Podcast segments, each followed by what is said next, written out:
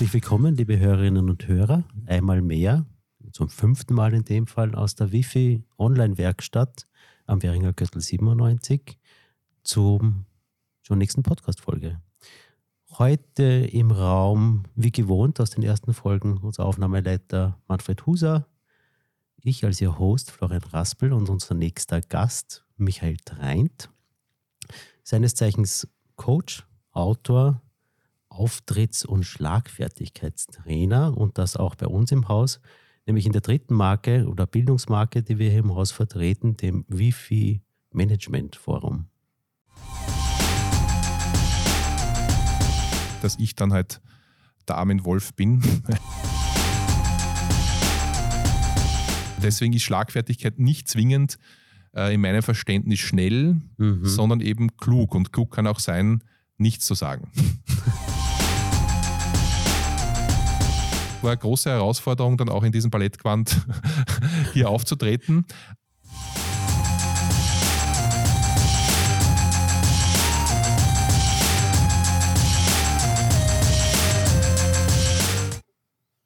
Lieber Michael, herzlich willkommen. Hallo und danke für die Einladung. Gerne da.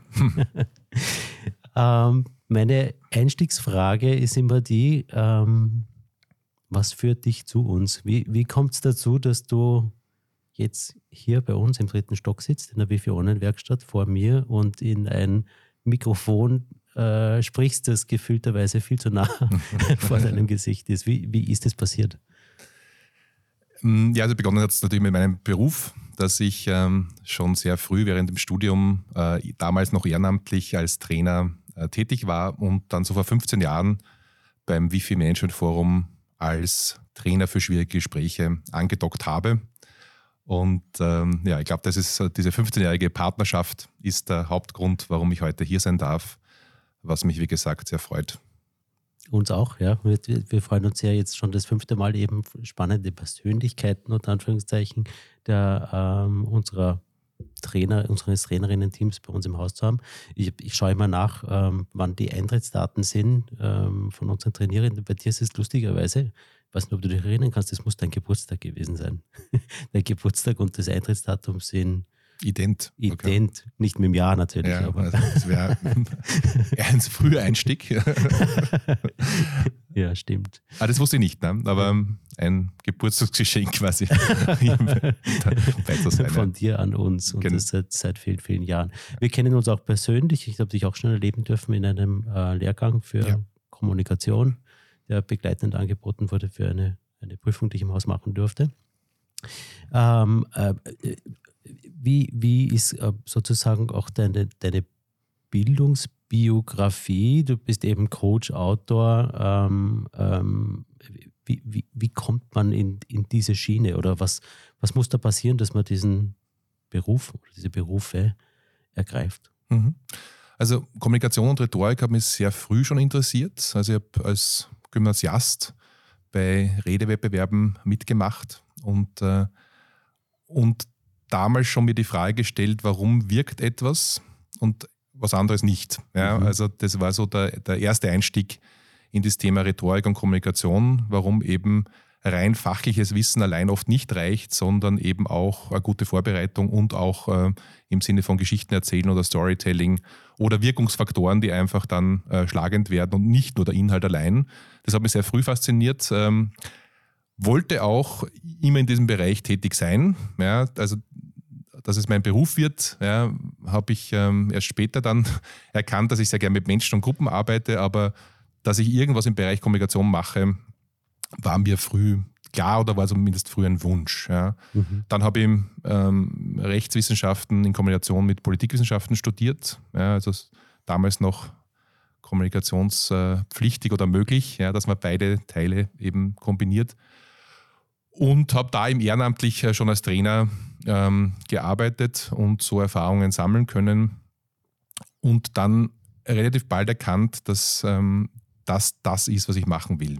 Ja, mhm. also Menschen auf Auftritte vorbereiten im Trainingsbereich, Menschen unterstützen, wenn Lampenfieber da ist ja, oder Nervosität da ist oder auch Podcast-Situationen, deswegen heute ungewohnt. Normalerweise bin ich hinter, hinter dem äh, Kunden, der Kundin, die äh, quasi im Podcast äh, spricht weil ich Menschen auf Podcasts oder Medienauftritte auch vorbereite. Mhm. Äh, heute vor dem Mikrofon ist äh, ungewohnt, aber auch das äh, wird gehen. Ja. ja, und dann habe ich mich vor etwa 15 Jahren dann selbstständig gemacht und ähm, biete jetzt in dem Bereich mhm. für Kundinnen und Kunden aus unterschiedlichen Branchen Seminare, Einzelcoachings äh, oder Einzeltrainings an. Mhm. Wenn du jetzt aus dem Medientraining heraus ähm, äh, Kundinnen und Kunden begleitest, ähm, in, zum Beispiel in der Vorbereitung auf einen Podcast, also wenn du mich begleitet hättest in meiner Vorbereitung auf, auf dieses Format, was, was sind die, sage mal, drei wesentlichen Punkte, die du versuchst, deinen Klienten dann mit auf den Weg zu geben für, für so eine Situation? Das ist ähnlich wie in der Schlagfertigkeit auch. Ja. Mhm. Also welche Rolle, ja, was wird von mir erwartet, was sind die Erwartungen, kann ich diese Erwartungen auch erfüllen? Also zum Beispiel hättest du mir in der Vorbereitung gesagt, sprich über deine Einzelkunden und Kundinnen, erzähl da, was die für Probleme haben und nenne Namen, was du nicht gemacht hast. äh, dann hätte ich sagen müssen, diese Rolle kann ich äh, nicht erfüllen, mhm. ja, weil ich eben Vertraulichkeit sehr, sehr wichtig ist äh, und nicht nur rechtlich wichtig ist, sondern auch, damit es überhaupt funktioniert, mhm. im vertrauensvollen 1 zu 1 Coaching oder 1 zu 1 Training. Also da wäre die Antwort gewesen, in dieser Rolle kann ich nicht kommen.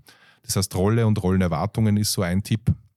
Äh, das zweite, ist auch, was äh, könnte, was könnte auch mehrere Menschen interessieren. Ja, also was könnte man an, an, Geschichten oder Erlebnissen erzählen, die jetzt nicht nur für einen relevant sind, ja, weil jetzt in meinem Fall natürlich ist mein Leben für mich relevant, sonst mhm. wäre ich nicht hier. Aber ob das jemand anders interessiert, der zuhört, und, äh, ist eine zweite Frage. Das heißt, was kann ich äh, neben der Rolle auch inhaltlich äh, bieten? Ja, und mhm. dann der dritte Punkt ist eben Vorbereitung ja, dass eben äh, in der Schlagfertigkeit, aber auch im Medienbereich äh, die Menschen die Besten sind, die am besten vorbereitet sind. Mhm. Ja, also schlagfertig Umgang mit, äh, wie gehe ich auf äh, Provokationen um ja, oder auf Angriffen, wie reagiere ich da drauf. Und da ist nicht das Talent das Entscheidende aus meiner Sicht, ja, sondern sehr, sehr oft die gute Vorbereitung, das Einlassen und auch Wissen, eben wer bin ich, in welcher Rolle bin ich hier, welche Erwartungen kann ich erfüllen und welche Erwartungen kann ich eben nicht erfüllen. Ja, mhm. Und wenn Menschen das wissen, dann sind sie meistens schon nee, abseits vom Inhaltlichen äh, sehr gut vorbereitet, weil sie eben im Vorfeld sich schon überlegen, äh, auf was kann ich antworten ja, und wo muss ich einfach sagen, das geht aus Vertraulichkeitsgründen zum Beispiel nicht. Mhm. Das heißt, schlagfertig zu sein bedeutet ähm, auch eben äh, ein gutes Bild dafür zu haben, welche, welche Themen angesprochen werden können in vor allem im, im Dialog, äh, ich denke jetzt lustigerweise an, an so Settings wie die Sommergespräche zum Beispiel. Mhm. Ähm, das heißt, deine Kundinnen und Kunden wissen sehr genau, wer ihr gegenüber ist, dann in dem Fall, um, um auch ähm, quasi innerlich schon vorbereitet zu sein auf unterschiedliche Situationen, meinst du? Genau. Ja, und wenn ich mit Kunden im 1 zu 1 ähm, zusammenarbeite, dann spiele ich auch die andere Seite. Mhm. Ja, also sowohl die Führungskraft bei Gehaltsverhandlungen, die ich vorbereite, als auch im Medienbereich, dass ich dann halt der Armin Wolf bin oder halt versuche ihn, ihn zu spielen im Sinne von äh, diesen Stil auch nachzuahmen, um ja, möglichst gut äh, vorbereitet sein und eben nicht überrascht zu sein. Ja, das ist bei Auftritten wie auch bei der Schlagfertigkeit durchaus ähnlich. Ja, die, das Momentum des Überraschtseins und damit Unvorbereitetseins zu reduzieren. Und gelingt mir das jetzt auch in Gehaltsverhandlungen ja, oder in, in Verhandlungssituationen aller Art letztlich, dann bin ich einfach besser gerüstet, weil ich ja das schon einmal im Trockentraining, wo nichts passieren kann, in einem vertrauensvollen Umfeld mhm. durchgespielt habe. Mhm, mhm. Und für alle anderen Fälle gilt vermutlich ein, ein, ein, eine Aussage von dir, die ich auf deiner Homepage gefunden habe. Ähm, klug agieren, später reagieren.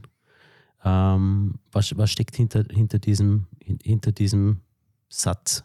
Weil ich, ich, also so wie ich ihn gelesen habe, ähm, vermute ich, es, es ähm, reflektiert auf Situationen, in denen etwas Unerwartetes passiert, wo man stark emotional reagiert möglicherweise mhm. und einmal durchatmet und nicht sofort losschießt oder interpretiere ich das in eine andere Richtung, als du es gemeint hast? Also ich Seite? hoffe oder bin auch überzeugt, dass es klug reagieren statt später ärgern heißt. Ja. Äh, aber alles gut. Ja. Äh, also klug reagieren später ärgern soll heißen, dass ich eben äh, nicht zwingend schnell reagieren muss mhm. in der Schlagfertigkeit, sondern eben überlegt aus der Rolle heraus. Was meine ich mhm. damit? Wenn mein wichtigster Kunde einen blöden Spruch macht, ja, ist die Frage, muss ich da sofort reagieren mhm. und den Kunden zum Beispiel zu verärgern? Ja, oder kann ich, wenn das einmal ist, auch darüber hinwegsehen, weil ich ja was erreichen möchte, einen nächsten Auftrag zum Beispiel? Mhm. Ja, und später ärgern würde ich mich, wenn ich da zwar korrekt, weil es äh, ein unguter Scherz war, ja, reagiert habe, aber der Kunde ist weg. Mhm. Ja, und das hängt eben sehr stark mit der Rolle zusammen. Ja, brauche ich den anderen Menschen, möchte ich was inhaltlich erreichen äh, oder eben nicht. Ja.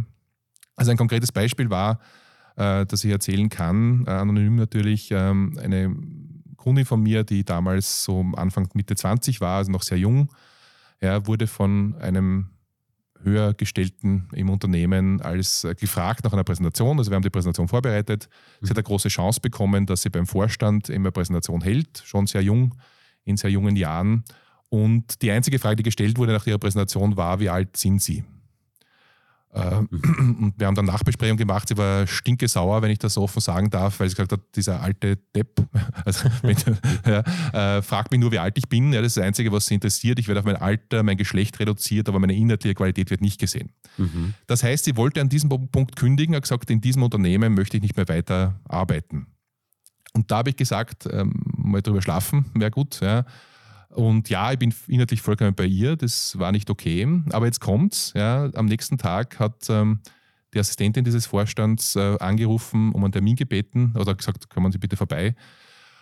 Und äh, er hat sich entschuldigt, erstens. Und zweitens, er hat gesagt, mir ist aufgefallen, die Frage war nicht okay und nicht zulässig, ich möchte mich entschuldigen. Und zweitens, ich habe deswegen gefragt, weil ich aufgrund ihrer Leistung so beeindruckt war äh, und nicht glauben konnte, dass man so jung so Top-Leistung mhm. bringt und so gut präsentiert und auch fachlich so großartig ist. Ich hätte das in ihrem Alter nicht geschafft. Mhm. Ja, das, und dann hat sie vorgeschlagen für ein Mentoring-Programm und ein Führungskräfteprogramm, dass sie weiterentwickelt wird. Also sie können hier eine große Zukunft haben. Ich werde sie fördern. Sie sind ein großes Talent. Das heißt, wir können jetzt darüber reden, ja, die Frage hat nicht zu stellen, nicht zulässig, aber es war letztlich dann eine große Chance für sie. Ja, und hätte sie zu schnell und zu hart reagiert, ja, dann wäre unter Umständen hängen geblieben, dass sie unprofessionell ist, ja, bei aller inhaltlichen Rechtfertigung, die sie ergeben mag, aber, aber sie hat die Chance so genützt, aufgrund klug reagiert und äh, statt später geärgert. Und äh, ja, also das, das meine ich mit diesem, mit diesem Zitat, dass, man, dass es nicht um Schnelligkeit geht, dass es manchmal auch im beruflichen taktisch klug sein kann, äh, einmal innezuhalten, zu überlegen, wie reagiere ich dann wirklich und ist es nicht auch schlauer, manches auch stehen zu lassen? Das hat sehr viel auch mit diplomatischem Geschick in Wirklichkeit zu tun, oder? In solchen, in solchen Situationen. Das spielt, spielt da auch ganz stark rein. Ja, diplomatisch geschickt und eben verbunden mit der Rolle. Ja, wäre sie dort nicht Mitarbeiterin, ja, sondern eine Besucherin, kann sie reagieren, wie sie will, ja, weil sie kann wieder gehen. Und, äh, und man muss sie natürlich nicht, auch, nicht alles gefallen lassen. Also die Grenze lege nicht ich fest, wo man sagt, das ist jetzt ein persönlicher Angriff für mich, das ist eine Beleidigung, das legt immer der Mensch fest, der betroffen ist. Mhm. Ja, und äh, da gibt es keine objektive Grenze aus meiner Sicht, ja, zumindest im Kommunikativen nicht. Rechtlich mag es eine geben, kommunikativ aus meiner Sicht nicht. Wenn jemand sagt, das beleidigt mich, dann ist das zu respektieren und zu akzeptieren.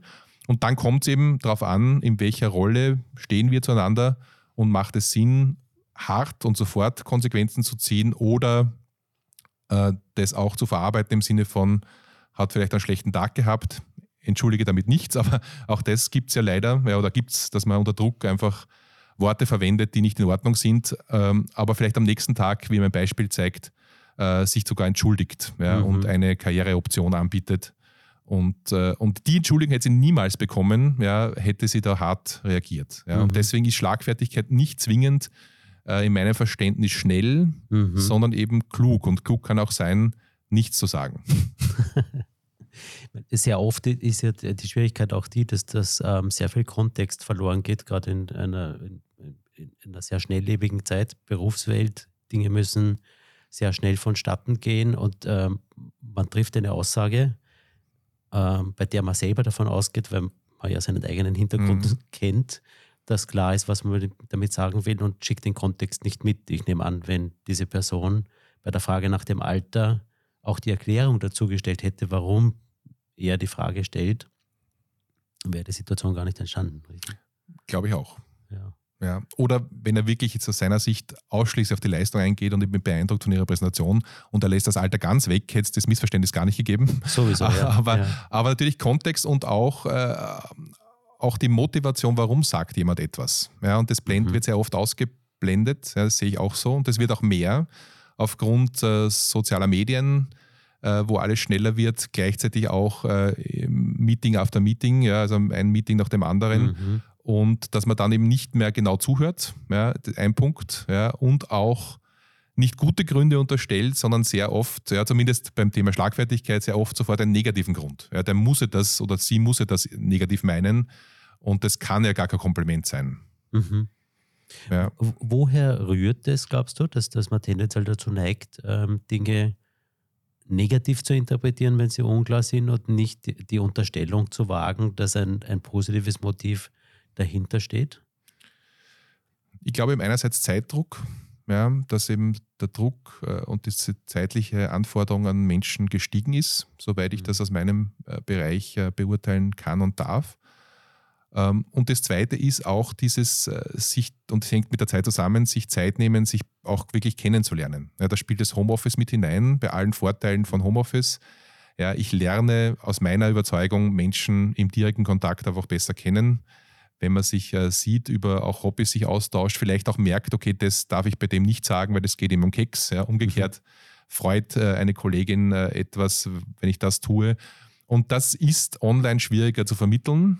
Ja. Und dann äh, durch dieses Nicht-Kennen auch im Team äh, kommt es zu Konflikten oder zumindest zu Missverständnissen. Und das merke ich auch in Teamtrainings, wenn ich in Teamsettings äh, mit Kundinnen und Kunden unterwegs bin, dass es sehr, sehr oft äh, Missverständnisse gibt und die haben zugenommen äh, in meiner Erfahrung äh, auch seit dieser Homeoffice-Zeit oder je mehr Homeoffice, desto mehr müsste man in Wahrheit kommunizieren, ja, um, um das auszugleichen, dass man sich eben nicht spürt. Ja, weil dieses Fakten ist eine Sache, aber auch dieses zwischenmenschliche Spüren ist äh, bei aller Professionalität nach immer, nachdem wir Menschen sind und Menschen bleiben, hoffentlich nicht zu ersetzen. Ja, da bin Ja. ich fest davon überzeugt. Ja. Äh, Die Erfahrung, die ich, ich sehr oft mache, ist, dass äh, gerade die, die schriftliche äh, Kommunikation da ein, ein Nährboden ist für sehr, sehr viele Missverständnisse. Jetzt abgesehen von, davon, dass das digitale Setting, wenn man jetzt Videocall ist, ähm, da einige Reststücke des sozialen Miteinanders noch mitschwingen, aber bei Mails oder auch Textnachrichten ähm, ähm, ist die, die, Fehl oder die, die Quote an Fehlinterpretation tendenziell höher, oder?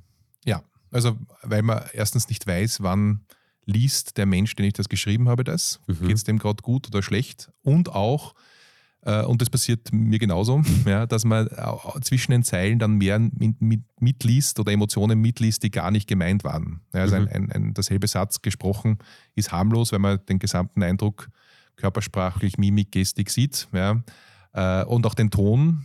Ja, und, und schriftlich sieht man das halt nicht. Ja, wobei ein Zitat von Steve DeShazer sagt, dass man, dass man ohnehin nur Missverständnisse produzieren können. Und da, er, er meint eben, machen wir doch wenigstens sinnvolle Missverständnisse, dass das, das ein realistischeres Ziel ist.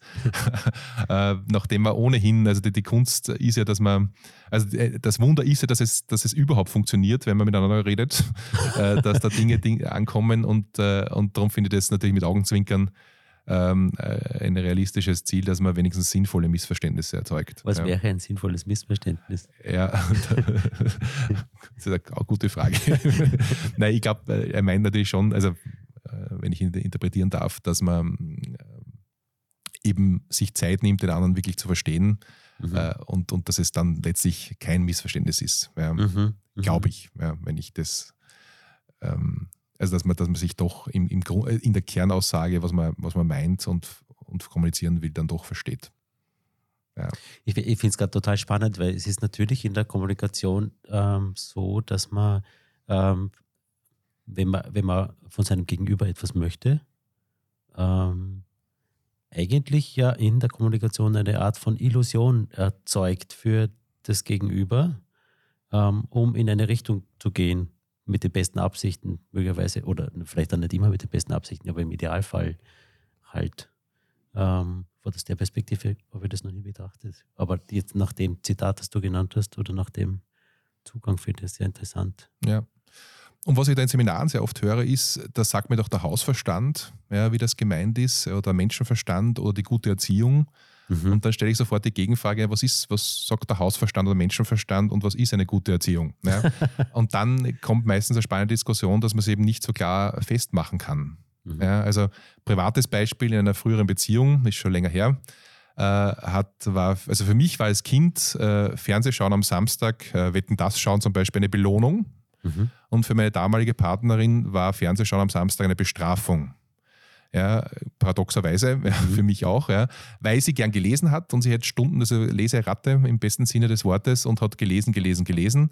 Und wenn sie Fernsehen musste, war das für sie eine Bestrafung. Ja? Mhm. Das heißt, jedes Mal, wenn ich vorgeschlagen habe, lass uns doch Wetten das schauen, habe ich die Erinnerungen, das war irgendwie ein Familienabend, wir haben davor auch ein Brettspiel gespielt und danach eben Wetten das zum Beispiel geschaut.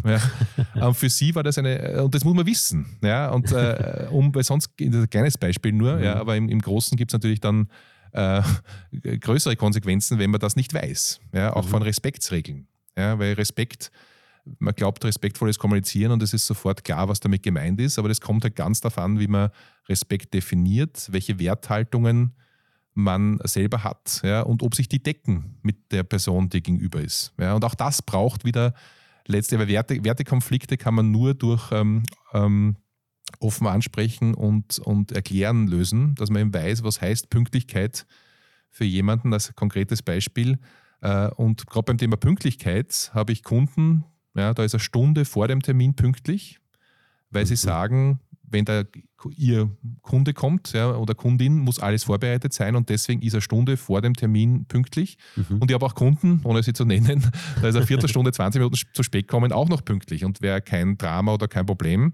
Das heißt, allein bei meiner Kundinnen- und Kundenlandschaft äh, ist Pünktlichkeit, äh, hat einen Spielraum von eineinhalb Stunden fast, äh, wo man landläufig meinen würde, Pünktlichkeit ist ganz klar, was das heißt. Mhm. Ja, und das ja eben in der Kommunikation oder in Zusammenarbeit im Team klar zu machen, was verstehen wir unter zentralen Dingen, die unser oder Werten, die unser Zusammenleben erleichtern sollen, was verstehen wir darunter, äh, halte ich für extrem wichtig, um eben genau diese Missverständnisse ähm, entweder sinnvoll zu gestalten oder eben auszuschließen, soweit das geht. Ja, in, in, in eben dann auch letztlich, wie vorher schon gesagt, guter, guter Vorbereitung.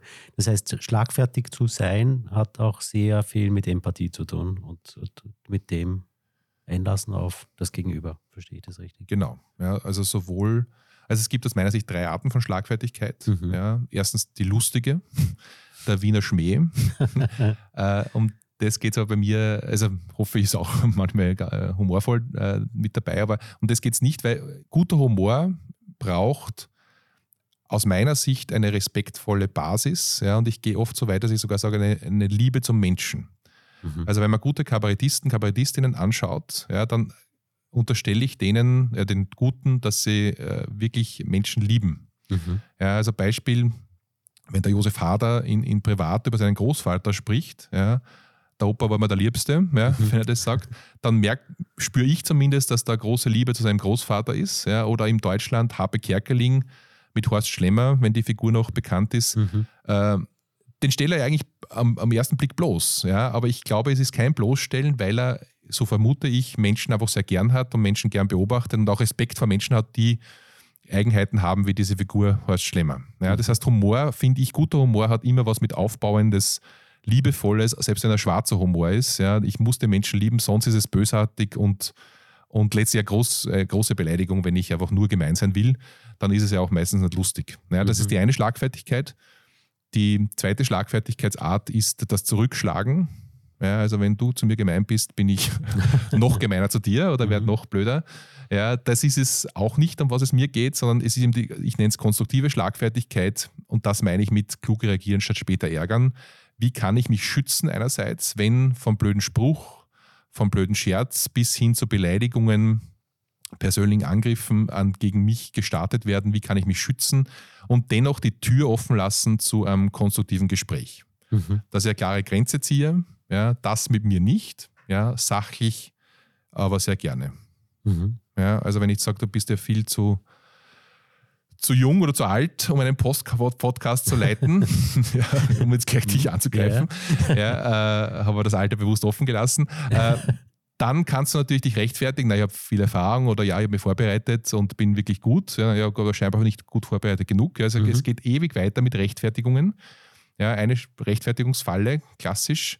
Äh, wenn du mich aber fragst, wie alt muss man sein, um beim äh, Wifi einen Podcast zu leiten, und ich sage dann 48, kannst du mich wieder fragen, warum gerade 48. Das heißt, ich muss Antworten geben und dem begründen, warum das Alter mir an dieser Stelle so wichtig ist. Mhm. Und fällt mir nichts ein, weil es eben keine Begründung aufgrund des Alters gibt, dass du das machen kannst und auch gut machst, ja, äh, dann bin ich der, der sich dann hoffentlich entschuldigen muss oder zurückzurudern muss. Oder es ist ohnehin klar, vor allem auch wenn andere zuschauen, dass es jetzt nur ein Versuch war zu provozieren, aber eben kein, also, aber kein Angriff, der durchgeht, weil es geht im beruflichen Kontext hoffentlich ja, mhm. um Kompetenz. Ja, kann jemand etwas und eben nicht um Alter, nicht um Herkunft, nicht um Aussehen äh, und nicht um das Geschlecht, ja, sondern kann es, kann sie es, kann er es oder eben nicht. Mhm. Ja, und ob ich dann 20 bin oder 80 bin, wenn ich äh, kompetent bin und das kann, ja, dann habe ich natürlich jedes Recht, äh, in Projekten Projektleiter, Leiterin zu sein oder einen Podcast äh, zu leiten. Mhm. Ja, und das ist die Schlagfertigkeit, die ich meine, dass ich mich nicht auf so Nebenschauplätze verstricken lasse oder in Neben Nebenschauplätze verstricken lasse, sondern bei meinem Gesprächsziel bleibe und damit zeige, ich bin souverän im Sinne von, ich entscheide, auf was ich eingehe und was ich nicht eingehe. Ich mhm. werde über mein Alter in diesem Projekt nicht reden, ich werde über mein Geschlecht hier nicht reden, äh, auch über mein Aussehen nicht reden, sondern ich bin hier aufgrund meiner Kompetenz im Bereich X oder im Bereich Y. Mhm. Ja, da bitte gerne auch Kritik über das können wir sprechen. Wenn es Fehler gibt, dann äh, reden wir über das, aber nicht, ich lasse mir nicht aufgrund meines Geschlechts, meiner Herkunft, meines Alters oder meines Aussehens ähm, das Recht absprechen, dass ich hier in diesem Projekt mit dabei bin. Und das ist die Schlagfertigkeit, die es auch aus meiner Sicht sehr oft braucht, fast in jedem Beruf, weil eben der leichteste Weg ist, äh, wenn ich inhaltlich äh, unsicher bin, inhaltlich schwach bin, vielleicht sogar, dass ich mein Gegenüber dann persönlich angreife in der Hoffnung, dass er dann auch die Beherrschung verliert oder sie die Beherrschung verliert und ich mich dann durchsetze mhm. ja, auf dieser unter der Gürtellinie Methodik. Ja. Und das ist die Schlagfertigkeit, die ich auch in meinem Buch äh, beschreibe, wenn ich das einmal kurz erwähnen darf. also schlagfertig äh, im Eco-Wien Verlag erschienen mit dem Untertitel, wie man Gespräche, wie man Gespräche im Job meistert und Familienfeiern überlebt.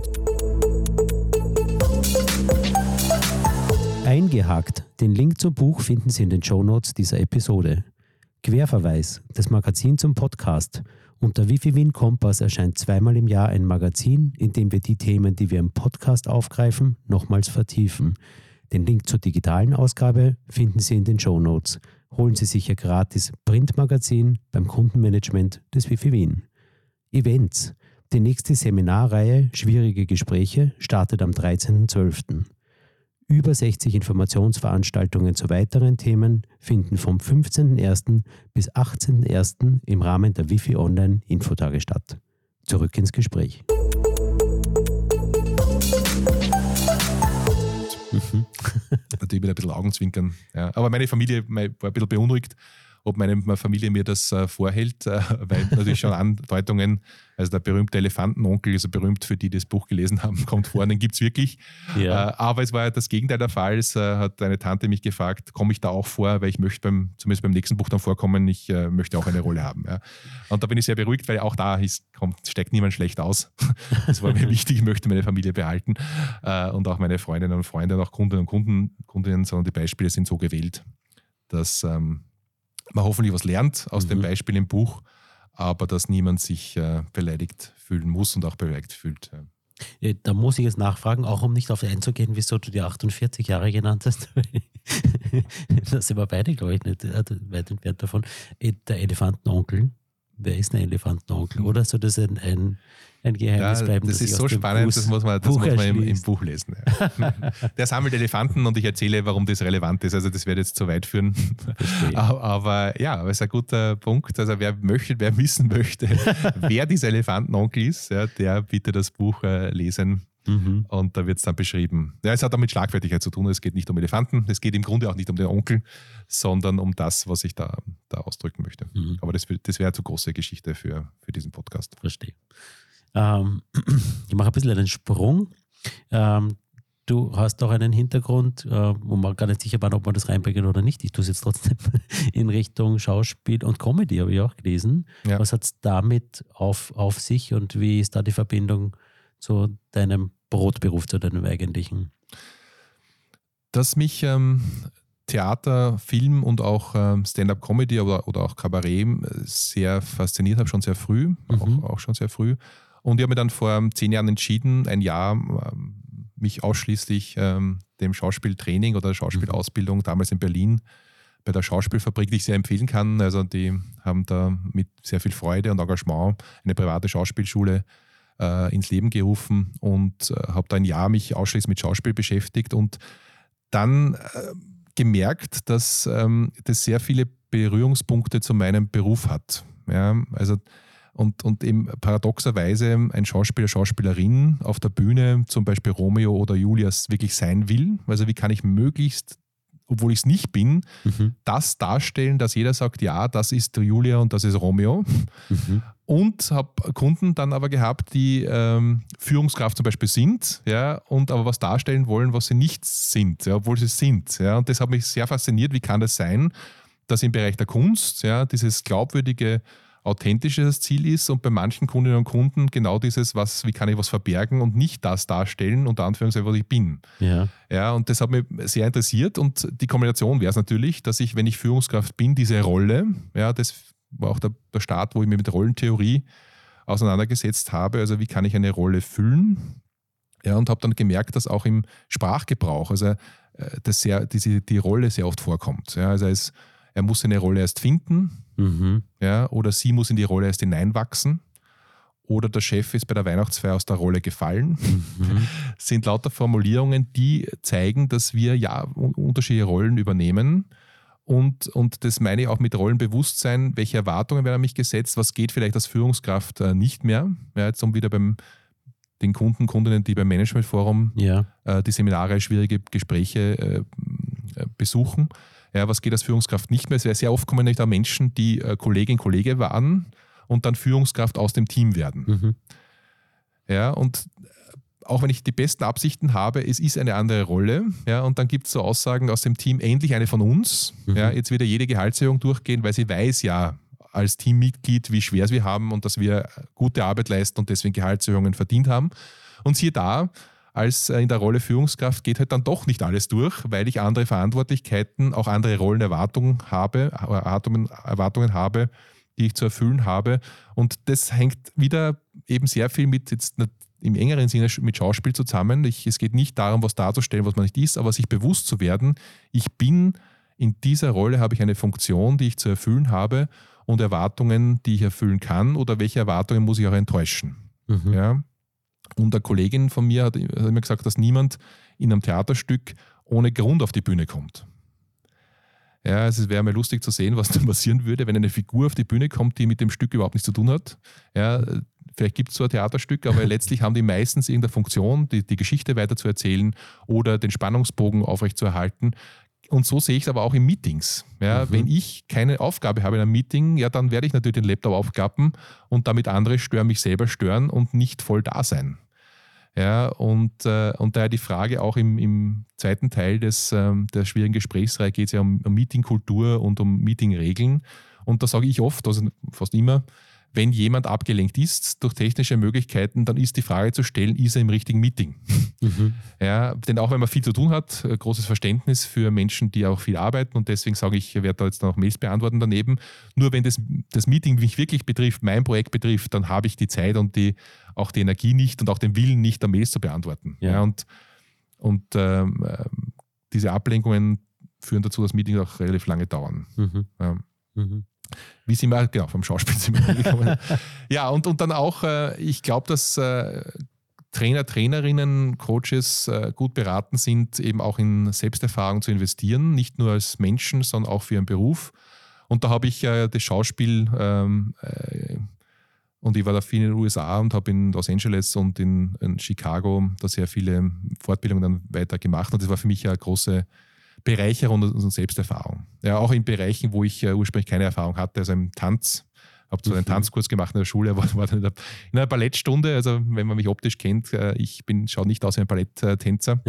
Äh, aber das war höchst spannend, ja, in dieser, aus dieser Komfortzone heraus Dinge zu tun, ja, mit richtigen Tänzerinnen und Tänzern. Äh, und wie füge ich mich da ein? und wie erlebe ich das? Und das war eine große Herausforderung, dann auch in diesem Ballettgewand hier aufzutreten aber nachvollziehbar dann für mich mehr, wenn ich Menschen auf Auftritte vorbereite, diese Anspannung, die vielleicht auch nicht jeden Tag auf der Bühne stehen, weil die haben eher gewisse Routine. Mhm. Nervös bleibt man immer, glaube ich, äh, bis zu einem gewissen Grad. Aber dieses was zu probieren, ja, und sei es eben auch Ballett, ja, habe ich höchst spannend gefunden, habe seitdem noch mehr Respekt vor Tänzer und Tänzerinnen, weil das eben äh, Hochleistungssport und eine hohe Kunstform ist, da Emotionen mit dem Körper und den Bewegungen auszudrücken. Mhm. Ja.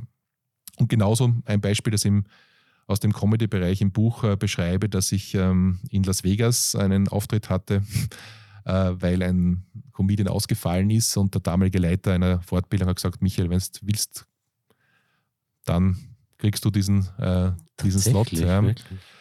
Und ich habe zuerst, wollte ich Nein sagen, ja, ja. ein bisschen feig und habe dann gesagt, das kann, man, ja, es kann man nichts passieren, da kennt mich niemand, ich ja. kann eigentlich nur gewinnen. Und, äh, aber wenn man amerikanische Comedy kennt, da wird man auch ausgebuht. Also wenn mhm wenn es nicht gut ist oder wenn man nie lacht, dann sehr ehrlich in äh, genau, extrem ehrlich. und vor dem hatte ich im Wald Angst äh, zu ja. versagen.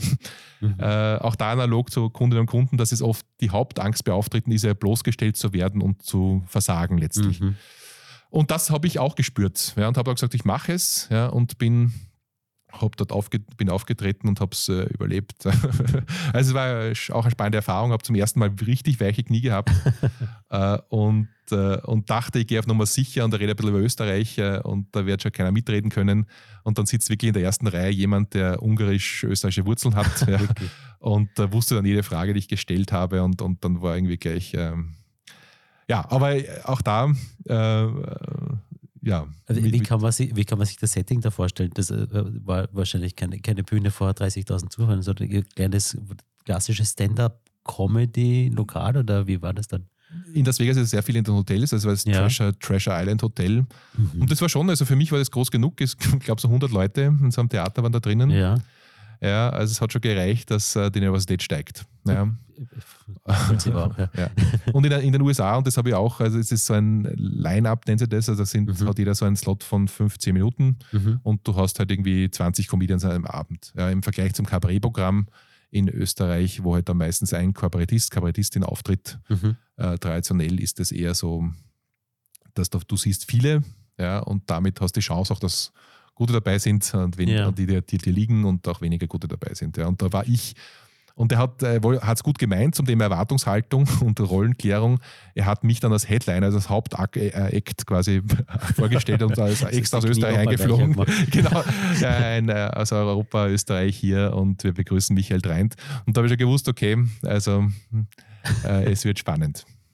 Äh, inwiefern hat Sound of Music eine Rolle gespielt in dem, in, in, in dem Setting? Weil in Amerika ist das ja ganz groß. Also wenn man Österreich hört, es ist die erste Reaktion ist immer ähm, ah, Sound of Music. Genau. Die Österreicher kennen das ja gar nicht. Das war ein Grund, ja, warum ich, ähm, es war halt bei dem Auftritt war kein Thema, aber warum ich dann manchmal sage, ich bin Schweizer.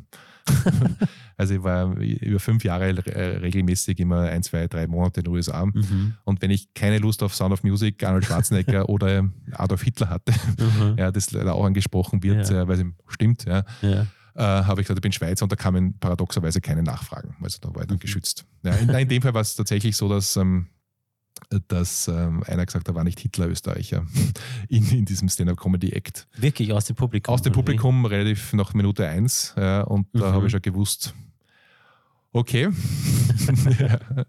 wird, wird spannend. Aber, hast, hast, du reagiert oder hast du das? Ich habe reagiert, aber ich ja. habe auch ähm, im Grunde auch aus dieser Schlagfertigkeitsregel, mhm. äh, dass ich dann einfach das, äh, das angesprochen habe, also jetzt Österreich anzusprechen und mit dem einzusteigen, war vielleicht nicht äh, die beste Idee. Ja, wie komme ich da jetzt von Hitler zu was ah, Lustigem? Transparent ich habe es einfach ganz transparent ja. angesprochen. Mhm. Wenn nichts mehr hilft, hilft die Wahrheit und habe ja. halt dann offen angesprochen, äh, wie das bei mir gerade ankommt da, da, draußen. Und dann, warum hilft, warum sage ich das? Ja, weil es mir geholfen hat und damit habe ich auch Sympathiepunkte zusätzlich beim Publikum gesammelt. Mhm. Ja, weil dies, dieses berühmte Echtsein, ja, ich hätte jetzt, wenn ich das übergehe, ja, dann merken sie, okay, da ist was faul oder was ist jetzt los. Äh, wenn man aber anspricht, äh, boah, mit dem ich nicht gerechnet oder das äh, bringt mich jetzt selber ins Schwimmen. In dem konkreten Moment war das extrem hilfreich mhm. und habe auch dann tatsächlich einen, einen, einen Applaus bekommen. Sehr ja, schön, ja, das wäre meine nächste Frage gewesen, ja. das Ende. Es hat niemand gebut, ja, vielleicht aus Höflichkeit dann doch. oder Mitleid. Oder Mitleid ja. aber, aber ich habe Applaus bekommen und, und äh, ja. Und vor mir waren halt extrem gute ähm, Comedians. Äh, also eine, eine, eine, Frau, die unmittelbar vor mir war, war hat einen schweren Schicksalsschlag gehabt und konnte mhm. dann nicht mehr gut gehen und, hat halt, und war alleinerziehende Mutter und hat halt, war extrem lustig und auch äh, und da ist alle meine Probleme im Vergleich völlig lächerlich und da habe ich gewusst, uff, nach der, nach der, und die war auch gut, ja, und nach der mhm. wird sicher hart, aber, aber wie, wie, gesagt, es war eine gute Erfahrung und ich mache es nicht nur aus äh, Liebe zum Theater und, und äh, wollte das selber erfahren, sondern eben äh, mittlerweile auch, weil ich merke, es bringt mich auch in meiner Coaching- und Trainerlaufbahn weiter. Ja. Mhm. Diese Erfahrungen selbst zu sammeln. Ja, denn eine schwierige Situation unter Druck zu kommunizieren, das ist eben, kann seiner Gehaltsverhandlung sein, kann sein im ZIP 2 beim Armen Wolf oder in der Talkshow beim Markus Lanz oder eben auch im Meeting mit einem Kollegen oder Kollege, mit der ich nicht mich verstehe, aber es haben alle eins gemeinsam, die Situationen, ich spüre diesen innerlichen Druck mhm. ja, und möchte eben nicht bloßgestellt mehr werden und möchte nicht versagen, unter Anführungszeichen. Äh, und, äh, und da setzt dann die Schlagfertigkeit oder auch das Auftrittstraining an. Mhm. Mhm. Hat doch eine gewisse Parallele zu der Aufnahme von Podcasts, muss ich sagen. ich glaube, wir haben sogar in unserem Austausch per Mail, wie wir, wie, äh, wie wir den Termin vereinbart haben und das vorbereitet haben, hatten wir das Thema auch, dass es, also von meiner Seite her, weil du gesagt hast, man hat einen gewissen Druck, in dem Fall Erwartungsdruck, dass das Gespräch gut funktioniert und der Podcast dann ein gutes Ergebnis liefert auch was von einem schwierigen Gespräch, wenn auch nicht emotional schwierig, sondern aufgrund der Umstände schwierig. Aber bis jetzt läuft es, glaube ich, ganz gut. Hoffentlich. Ja. ähm, inwiefern empfindest du in deiner Trainerrolle bei uns im Haus ähm, ähm, äh, den, den, Humor und den Witz? Äh, wie viel Platz hat der in deinen, in deinen Trainings, wenn du bei uns im Haus werdende und schon seiende Führungskräfte begleitest? Also ich hoffe viel, weil mir das auch sehr wichtig ist, weil ich finde, das Lernen in einer Atmosphäre, wo man auch lachen kann, am besten funktioniert und auch am meisten Spaß macht. Äh, und deswegen hat das, ähm, wird auch gelacht. Und gerade beim Thema schwierige Gespräche, bei ernst, im Grunde ernsten Themen, wo es mhm. um Konflikt, Emotionen geht, halte ich es noch äh, umso wichtiger, dass man eben auch lachen kann. Mhm und, und also es wird nicht fad und auch nicht unlustig. ja, es ist durchaus humorvoll. Das ist mir wichtig. Ja. ja. Und auch mit den äh, Mitarbeiter, Mitarbeiterinnen im Wifi Management Forum wird gelacht, was mir sehr wichtig ist, ein offener Umgang äh, mit das, also um, um die, die Reihe schwierige Gespräche weiterzuentwickeln und auf einem möglichst hohen Niveau zu halten. Und da gehört Humor dazu. Mhm. Ja, ich glaube, Verbissenheit ja, oder eben immer tot ernst zu sein, ist, ähm, nachdem das Leben ohnehin ernst ist, um jetzt philosophisch zu werden, ja, gerade im Trainingsbereich, aber auch im Coaching-Bereich äh, nicht hilfreich. Ja, dass ja. man die, die Kunst, über sich selber lachen zu können, wenn eben Fehler passieren, ja, ist eins, weil es auch entspannend ist äh, für sich selber. Es, wir sind alle Menschen und es geht was schief. Mhm. Und äh, darum beschreibe ich auch so Situationen wie Ballettstunden im Buch und spreche das offen an, äh, weil das hat nicht gut, gut ausgeschaut. äh, ja, und es war, es war eine Herausforderung oder eine, eine, eine, Hürde für mich. Ja, aber es zeigt, dass wir alle Menschen sind und jeder hat seine Bereiche, wo er eben gut ist, ja, wo er sich sicher fühlt und wo er sich unsicher fühlt. Und Humor kann da ein wunderbarer ähm, Kit sein, um diese mhm. Unsicherheiten ähm, leicht erträglich zu machen. Ja, ist ein gutes Ventil. Ja. Ich habe ich hab persönlich habe ich den Eindruck, dass ähm, ähm das auch irgendwie ein Zeichen der Zeit ist, dass äh, Fehler oder Unsicherheiten oder Imperfektionismus transparent zu machen, heutzutage viel salonfähiger ist als noch in den 90ern oder frühen 2000ern. Empfindest du das auch so? Oder nimmst du deine Veränderung wahr? Also ich habe das Gefühl, dass wir viel transparenter werden, auch jetzt ähm, Unternehmen zum Beispiel, wir als Wifi agieren ja auch als, als Unternehmen, mhm. ähm, lassen heutzutage viel mehr zu, da auch diesen Blick auf die, auf die Schwächen. Wir machen es auch in dem Podcast so, dass wir sehr transparent machen, dass das etwas ist, was wir ausprobieren, wo eben auch Dinge schief gehen und das eben genau nicht glatt bügeln in Richtung Perfektionismus. Und ich habe den Eindruck, dass das vor 15, 20 Jahren noch anders war, dass man die Selbstdarstellung, was auch ein bisschen zurückführt zu der Illusion in der Kommunikation, die man aufbaut, auch in der Unternehmenskommunikation, dass sich das stark verändert hat. Oder? Ich glaube, also mein Eindruck ist, ich habe deswegen länger überlegt, weil ich glaube, beides mehr wird. Ja, in den so sozialen Medien äh, noch immer dieses perfektionistische Darstellen und es gibt alles, wir sind immer mehr ja. und wir haben immer frei und trotzdem arbeiten wir extrem viel und wir sind immer erfolgreich, alles geht gut und ja. äh, das tollste Jahr, das nächste, es wird noch toller. Das eine. Ja, und, und mhm. auf der anderen Seite glaube ich schon auch, dass Unternehmen, aber auch Menschen offener sind, Dinge zuzugeben. Vielleicht bedingt sie das eine und das andere sogar, dass wir uns, ich, mir geht es zumindest so, vielleicht rede ich nur von mir, dass ich mir genau nach diesem echten sehne. Mhm. Ja, das, das dass etwas schon mal schief gehen ja. darf und dass wir nicht, dass wir ehrlich sind, es ist nicht immer toll. Ja, und nicht, nicht jede Dienstreise ist immer großartig. Ja, weil wenn die Menschen, die viel reisen und das Trainer reist man viel, äh, ich bin zwar also, äh, eben Kunden in Brüssel auch, und, aber den, dennoch bin ich da oft alleine im Hotel, mhm. alleine in einem schieren Seminarraum manchmal. ja, die Kunden und Kundinnen sind mir immer alles gut, ja, das freut mich schon. Aber äh, glamourös ist es manchmal nicht. Ja, und natürlich könnte man auf Social Media wieder in Brüssel und wieder die europäische Spitzenbeamtenschaft oder die Politiker, Politikerin trainiert. Das mache ich bewusst nicht. Es ist eben nicht so, dass man dass immer alles toll und großartig ist. Ja, und ich verschiebe auch äh, noch immer äh, Tische selbst, äh, weil das einfach dazugehört zu einem Traineralltag, wenn man Seminare gibt. Ja. Mhm. Und, äh, und das, ich glaube, das zuzugeben, das stimmt, das ist anders geworden. Das mhm. hätte man vielleicht so äh, vor 15, 20 Jahren, und das merkt man, dass man beide alt sind, äh, doch das Alter relevant. Ja, vielleicht so noch nicht gemacht. Äh, da hätte man auch im, im, echten Leben, nicht nur in den sozialen Medien, die teilweise ja nicht das echte Leben sind für mich, mhm. ja, äh, das vielleicht kaschiert und sagt natürlich, ich baue jetzt nicht das, ähm, den Seminarraum selber auf. Ja. Mhm. Also gebe jetzt zu, das mache ich durchaus auch. so viel zum Thema Rollenklarheit. ja, genau. Zum Thema schöne oder hässliche Seminarräume. Es kann nicht jeder Raum so schön sein wie diese wie viel Online-Werkstatt, in der man sitzt. Das ist sehr schön. Ganz anders als ein Seminarraum zugegebenerweise. Ähm, ich glaube, also erstens muss ich festhalten, wir brauchen hier eine Uhr, Manfred, weil ich verliere mich immer in der, in der Zeit. Aber ich glaube, wir haben einen, einen runden Bogen geschafft, auch, auch zeitlich für das, was wir uns vorgenommen haben.